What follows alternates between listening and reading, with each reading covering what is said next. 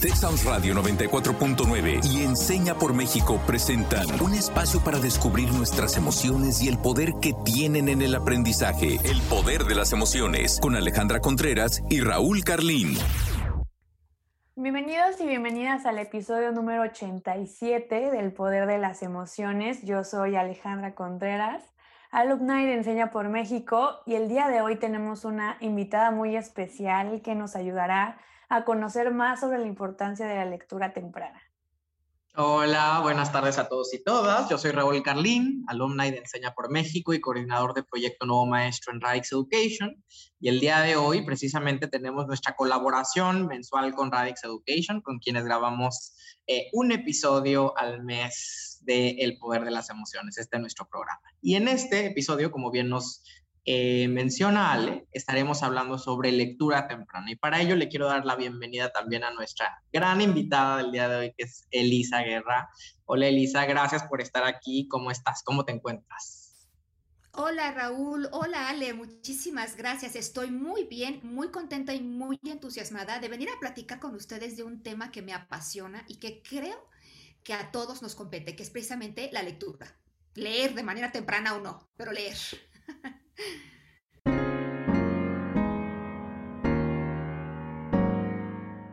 ¿Cómo fue tu primera experiencia aprendiendo a leer? ¿A qué edad fue?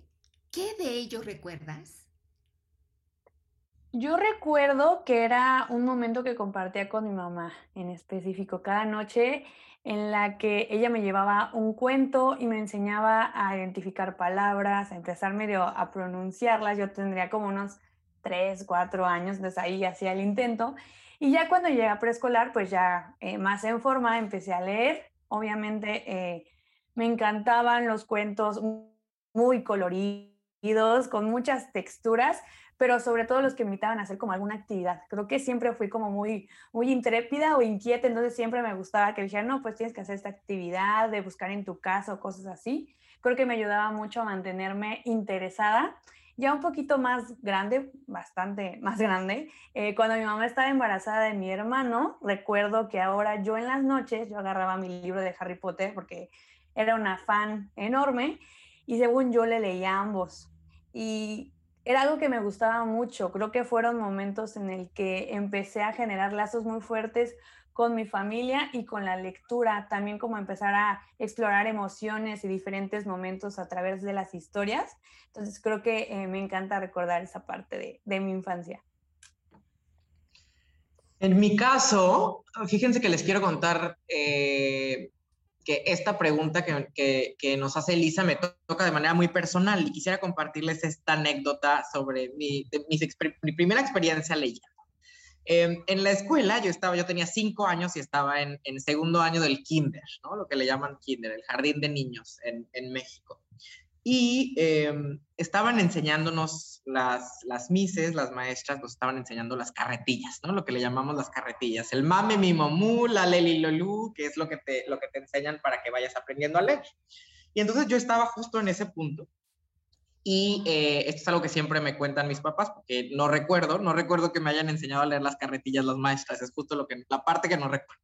Pero ellos me cuentan que cuando íbamos en el coche, ¿no? y, y, veía yo anuncios, por ejemplo, yo hacía como el, el esfuerzo de comenzar a unir las carretillas con otras sílabas y siempre cuando pasábamos por la tortillería eh, yo me sabía la to y la ti, pero no me sabía la y, y entonces comenzaba a preguntar y luego me llevaban al cine y me iban contando eh, la película que era subtitulada, pero que no me, no me daba tiempo, por supuesto, leer la frase. Y estaba yo en esta cuestión de las carretillas cuando de repente mi hermano me mandó una carta, me escribió una carta y, me la envió. Y resulta que, eh, que leí la carta leí la carta que me había enviado mi hermano y mis papás se dieron cuenta ahí que yo ya había aprendido a leer. Eh, cuando se supone que yo todavía estaba en el proceso de las carretillas con la, eh, eh, en la escuela. Y justo mis papás les, fueron a decir a las maestras, le fueron a felicitar a la escuela para decirles que era, yo tenía cinco años y que qué buen sistema de enseñanza tenían porque ya había yo aprendido a leer. Y ahí también las maestras se dieron cuenta que yo ya leía, ellas mismas no sabían que yo había aprendido a leer. Y justo quiero contarlo porque creo que tiene, hay algo interesante de fondo ahí que tiene que ver con eh, mi experiencia revela cómo ese aprendizaje, cómo ese, primera, esa primera aproximación con la lectura fue una suerte de resultado híbrido. Sí fue parte, eh, en, una, en una gran parte lo que, lo que pasó dentro de las aulas, en el jardín de niños, pero también el hambre por, por leer, ¿no? Las ganas, la curiosidad de leer que trascendió a las cuatro paredes del aula, ¿no? Que tiene que ver con también un vínculo afectivo. Curiosamente no recuerdo cuando las maestras me, enseñaron a leer las carretillas, pero sí recuerdo la carta que me escribió mi hermano, ¿no? Y que quizá fue lo primero que pude leer en mi vida. Y creo que eso también va dándonos una pauta de qué implica leer, cómo, cómo te vincula emocionalmente con otros, con otras. Y pues bueno, ya después, cuando había aprendido a leer mejor, eh, me regalaron el libro de La Isla del Tesoro. Fue mi primer gran libro, de Robert Louis Stevens. Y, me di cuenta ahí que había una película pasando en mi, en mi mente cada que me ponía a leer el libro de Robert Louis Stevenson, de marineros y capitanes y mares y, y, barcos. Entonces, em, creo que me deja pensando eso, me, me, interpela a nivel muy emocional lo que, lo, que, lo que Lisa nos pregunta, pero quisiera que ella nos cuente más sobre qué es esto de leer a temprana edad. Uy, Raúl, Ale, qué lindas historias. Si me permiten, a mí también me gustaría compartir un poquito de cómo aprendí yo a leer o de las memorias que, que tengo y, y es muy similar a lo que ustedes cuentan. Yo tampoco recuerdo mucho el proceso en sí. Recuerdo estar en, mi recámara con un cuaderno escribiendo letras, letras, tiras enormes de letras y acercándome a mi mamá y preguntándole qué, escribí, qué puse, ¿no? Eh, porque enseñar a leer y escribir era algo que venía junto. Em, entonces, e, son los primeros recuerdos que yo tengo. Recuerdo también que desde muy chiquita mi abuelo por las tardes eh, llegaba y me decía, él me llamaba Chuparrosa, él, él, ya no está con nosotros, besito hasta el cielo, eh, llegaba y me decía, Chuparrosa, vámonos a misa.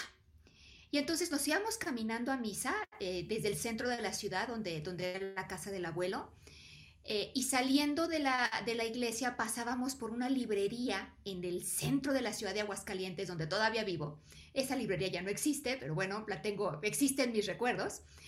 Y esta librería tenía hasta el fondo una especie de castillo. Tenías que agacharte incluso para entrar y allí tenían todos los libros infantiles. Y, mi abuelito me decía, escoge. Entonces, bueno, yo llegaba, pero endulzada y feliz a escoger algún libro y mi abuelito muy sabiamente, al mismo tiempo que yo llegaba a la caja con los libros que había escogido, él iba poniendo otros libros ahí.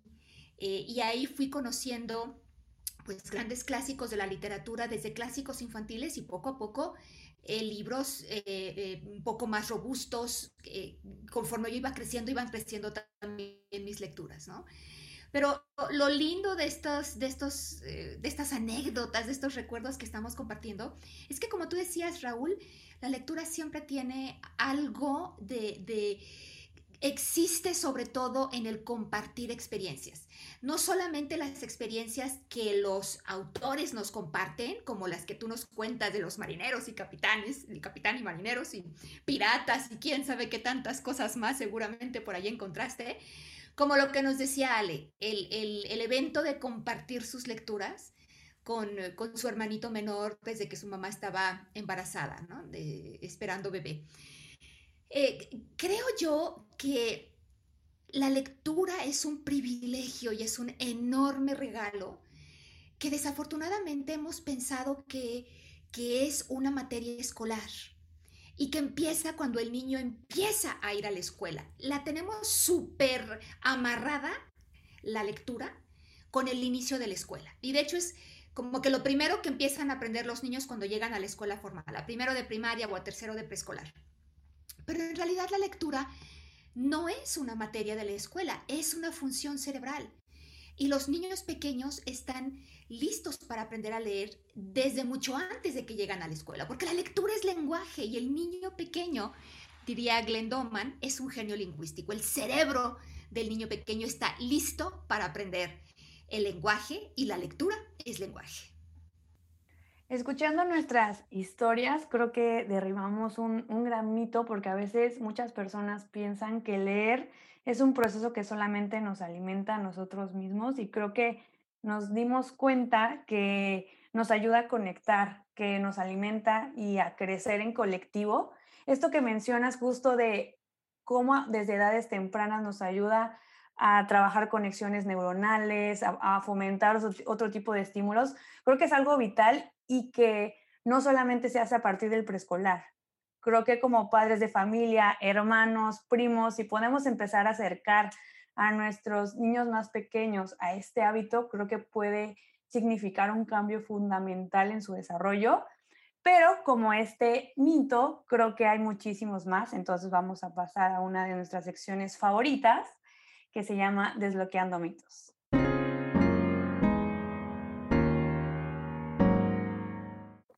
Les recuerdo que la dinámica es la siguiente. Yo voy a mencionar algunos enunciados. Raúl nos va a contar desde su experiencia si considera que es un mito o realidad. Y en esta ocasión, Elisa Guerra nos compartirá si estamos en lo correcto o no. Y como bien mencionábamos, hay muchos mitos y realidades eh, acerca de lo que puede hacer o no hacer alguien, eh, un niño o niña de la primera infancia. Por eso me gustaría comenzar preguntándoles, ¿los niños menores de seis años no están preparados para aprender a leer? No, yo creo que este es el primer gran mito del programa y yo creo que Elisa ya nos lo venía anticipando en su primera intervención. O sea, creo que uno de los grandes problemas del sistema educativo mexicano eh, es que lo busca escolarizarlo todo busca eh, amarrar nuestras experiencias vitales a lo que pasa en las cuatro paredes de un aula. Y yo creo que la lectura es una experiencia vital que no puede encerrarse en las cuatro paredes de un aula, las trasciende. Entonces, em, no, definitivamente niños menores de seis años están listos para aprender a leer y es algo que deberíamos incentivar en ellos y en ellas. ¿Qué opinas, Elisa? Wow, Raúl, me encantó, me encantó tu comentario.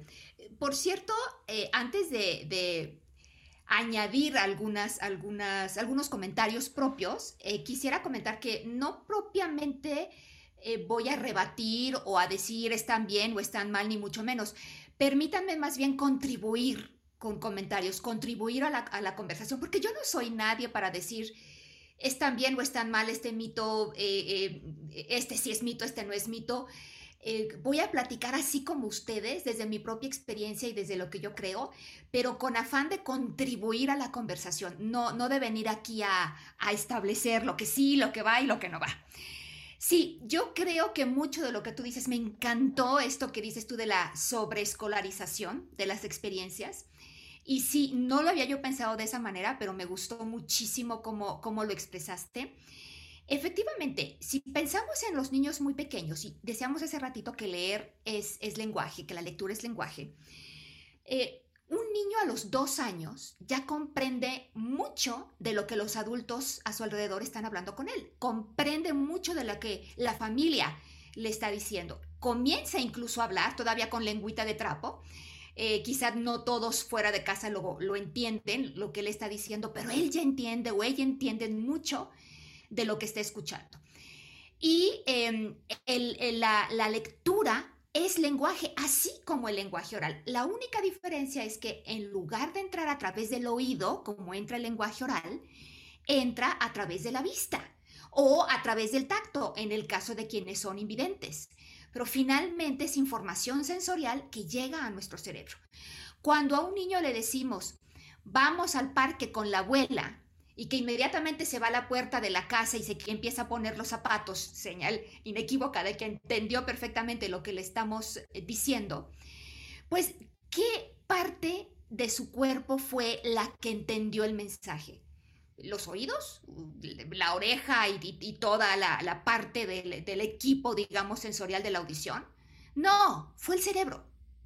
De la misma manera, cuando nosotros leemos cualquier cosa, una frase, una oración, una palabra, ¿Quién es, qué parte de nosotros es quien llega al significado de lo que estamos leyendo? ¿Los ojos? No, es el cerebro. El mismo cerebro entiende el lenguaje oral ese mismo cerebro entiende también el lenguaje escrito.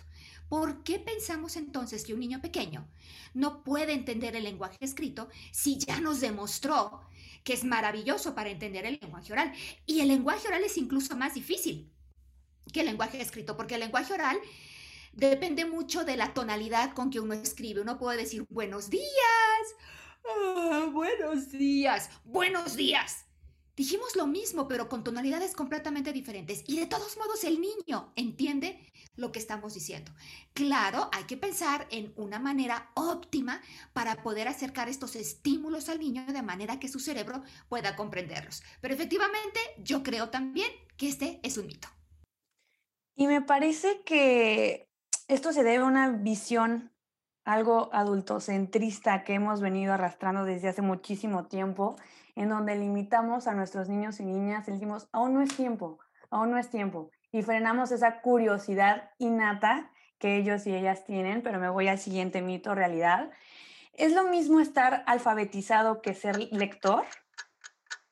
No, también creo que estamos frente al, segundo mito de nuestro programa el día de hoy. Creo que eh, la alfabetización tiene que ver con, un proceso de aprender precisamente a leer y escribir, pero ser lector, digamos, de manera mucho más asidua, implica no solo tener las habilidades para hacerlo, sino eh, creo que implica también esta curiosidad por hacerlo, ¿no? Esta, esta hambre de la que hablábamos en nuestra primera intervención. Y aquí incentivo también a toda nuestra audiencia a, que lean, ¿no? Y a que también motiven a las y los niños de, su alrededor a hacerlo, por, precisamente por lo que nos decía Elisa, lo que, lo que nos decía me recordaba esta frase de, de nuestro gran José Emilio Pacheco cuando, cuando decía que si no lee, no puede tener lenguaje y sin lenguaje no puede pensar en los problemas del país, porque los límites del lenguaje son los límites del pensamiento.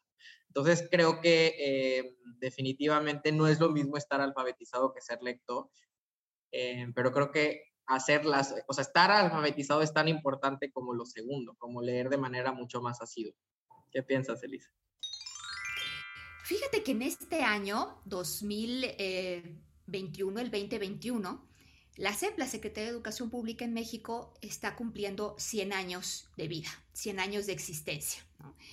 Y hace 100 años sí teníamos en México un serio problema de alfabetización. Teníamos un enorme porcentaje de adultos y de niños que no sabían leer y que no sabían escribir.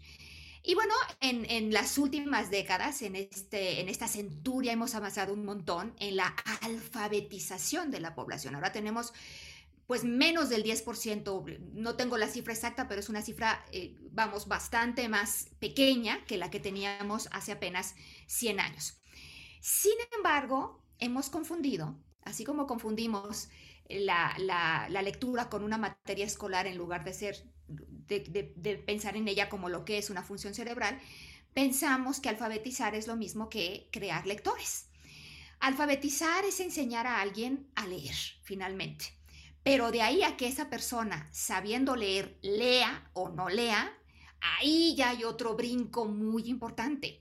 Y si bien ahorita estábamos diciendo que un porcentaje cercano al 100%, noventa y tantos por ciento de, de, los mexicanos mayores de cierta edad ya pueden leer y escribir, ¿qué porcentaje creen ustedes de mexicanos que sean realmente lectores. No me contesten porque no quiero que nos deprimamos ahorita tan temprano en el programa todavía, pero les anticipo algo.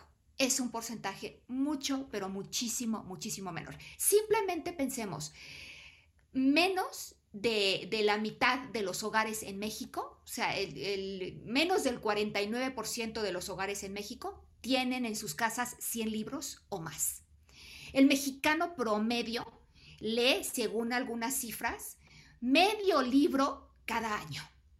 Eso no nos hace ser lectores. Aquí la pregunta interesante sería, ¿por qué si sabemos leer, no leemos?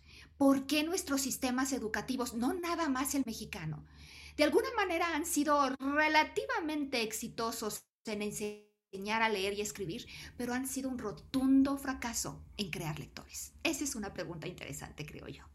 Ahora, creo que hay una línea muy delgada entre estimular y sobreestimular. Y no quiero quedarme con esta última duda. ¿Enseñar a los niños a leer de manera temprana implica robarles la infancia? No, yo creo que implica potenciárselas. Por eso creo que este es el tercer gran mito de nuestro programa. Sí, definitivamente no hay que sobreestimular em, a las y los niños en términos de la lectura. Si por sobreestimular estamos entendiendo escolarizar lo que decíamos que es una experiencia vital. Leer es una experiencia vital. Y por supuesto que no les estamos robando la infancia a las y los niños cuando incentivamos a que lean, cuando los incentivamos a que lean. Al contrario, les estamos dando acceso a nuevos universos. Estamos ensanchando precisamente, como bien lo decía eh, José Emilio Pacheco, eh, sus posibilidades de pensar. Eh, estamos ensanchando los límites de su pensamiento. Por eso creo que definitivamente enseñar a las y los niños a leer desde una edad temprana contrario, les, les permite habitar el mundo de una manera mucho más sensible, mucho más divertida, mucho más empática. Por supuesto que no, no les estamos robando nada. Este es el tercer mito del programa. A mí me da mucha risa este mito y entiendo obviamente la preocupación de mucha gente eh, que pueda pensar que enseñar a leer a los niños de manera temprana equivale a robarles la infancia, equivale a no dejarlos jugar, equivale a robarles del tiempo que ellos necesitan para jugar. Pero yo creo que aquí hemos confundido nuevamente también algunas circunstancias. Eh, yo no hablaría propiamente de sobreestimular porque creo que eso no es posible. ahorita les voy a compartir una analogía, sino más bien presionar. Eh, cuando al niño lo hacemos que haga algo en contra de su voluntad, en ese momento ya lo estamos violentando.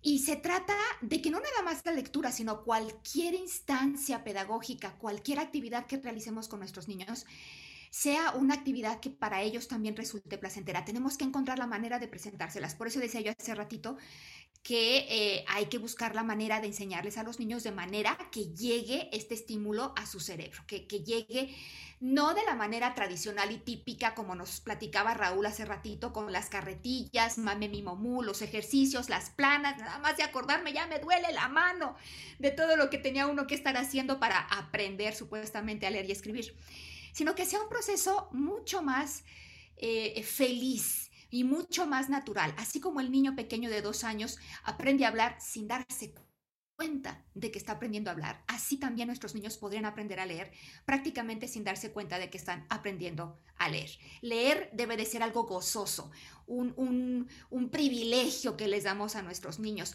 no una obligación, no algo que va, que va forzado. Y ahora la analogía que les, que les había comentado, que quería compartirles, eh, la analogía sobre sobreestimular. Resulta que a veces pensamos que el niño es como un globito que estamos llenando de agua y que si lo llenamos de más, va a llegar un momento en que el globo ya no va a aguantar y ¡pa! va a reventar, va a explotar. Y obviamente a ninguno nos gusta pensar en nuestros niños como un globo reventado, ¿no? Este desbordado y, y roto, ¿no? Eh, presionado, fracturado. No.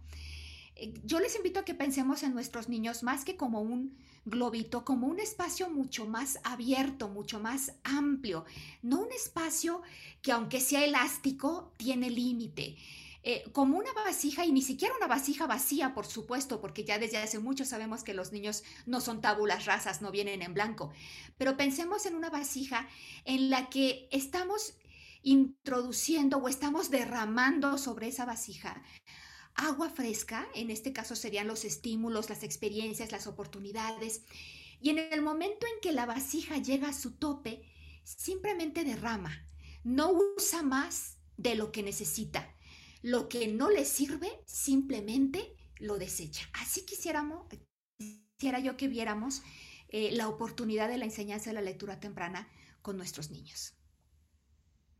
Qué interesantes reflexiones y me encantaría que pasáramos a precisamente qué es lo que desbloqueamos de toda esta conversación. Yo en lo particular aprendí mucho, pero lo que más desbloqueo es esta reflexión derivada del de, segundo mito. O sea, estar alfabetizado no implica eh, ser lector, no equivale a ser lector. Y creo que con ese llamado me quedo el día de hoy. ¿no? necesitamos construir un sistema educativo que enseñe a sus estudiantes, no solo a saber leer, sino a querer leer. Creo que hay un, componente ahí volitivo de lo que nos hablaba Elisa hace un momento, o sea, de, hacer que la lectura sea una actividad feliz. Eso es lo que es lo que el día de hoy. ¿Y tú, Ale?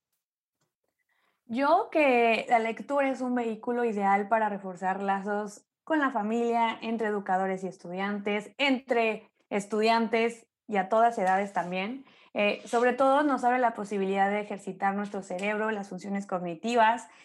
Y también me quedo con lo importante que es crear espacios amigables para fomentar la lectura desde edades tempranas.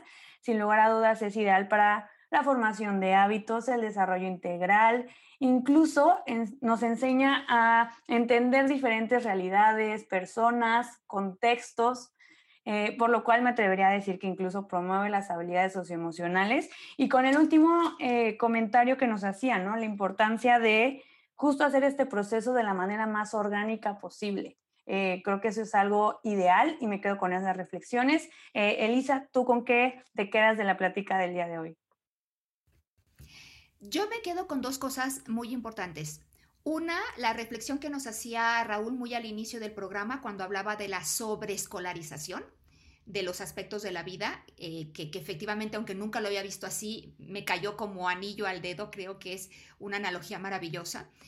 Y eh, muy ligada a esa idea de Raúl, me quedo también con lo que compartimos los tres sobre nuestras experiencias lectoras. Fíjense cómo todos nos fuimos no solamente a la escuela, sino a la casa. Nos fuimos a la mamá, nos fuimos al abuelo, nos fuimos al hermano. Eh, y creo yo que es precisamente la casa el ambiente idóneo para comenzar con el proceso de la lectura. Así como el niño comienza a aprender a hablar en su casa, también podría aprender a leer, comenzar a aprender a leer desde su casa, de una manera temprana y, de una manera muy diferente a como lo, aprendemos normalmente en la escuela. Con eso me quedo. Pues gracias Ale y gracias Elisa y gracias a todos y todas también en casa. Espero que para la audiencia este episodio haya sido tan nutritivo como lo ha sido para nosotros tres. Y les quiero invitar precisamente a que allende este episodio ustedes continúen reflexionando sobre la lectura temprana. Y para eso les dejamos una pregunta, la pregunta del día, y esa pregunta es, ¿qué nos toca hacer para contar con un sistema educativo que fomente de manera efectiva la lectura temprana? Y la frase del día, en esta ocasión de Walt Disney. La frase es, hay más tesoros en los libros que en todo el botín de la isla del tesoro. Yo soy Raúl Carlín y este ha sido un episodio más del Poder de las Emociones. Gracias Elisa, gracias Ale, gracias a todos y todas en casa hasta la próxima. Yo soy Alejandra Contreras. Gracias, Elisa, Raúl, por la conversación y gracias por escucharnos. Alejandra, Raúl, muchísimas gracias nuevamente por la invitación y gracias a todos los que nos recibieron en sus casas el día de hoy. Texas Radio 94.9 FM y Enseña por México presentaron El Poder de las Emociones. Te esperamos en nuestra próxima emisión, el próximo miércoles en punto de las 4 de la tarde.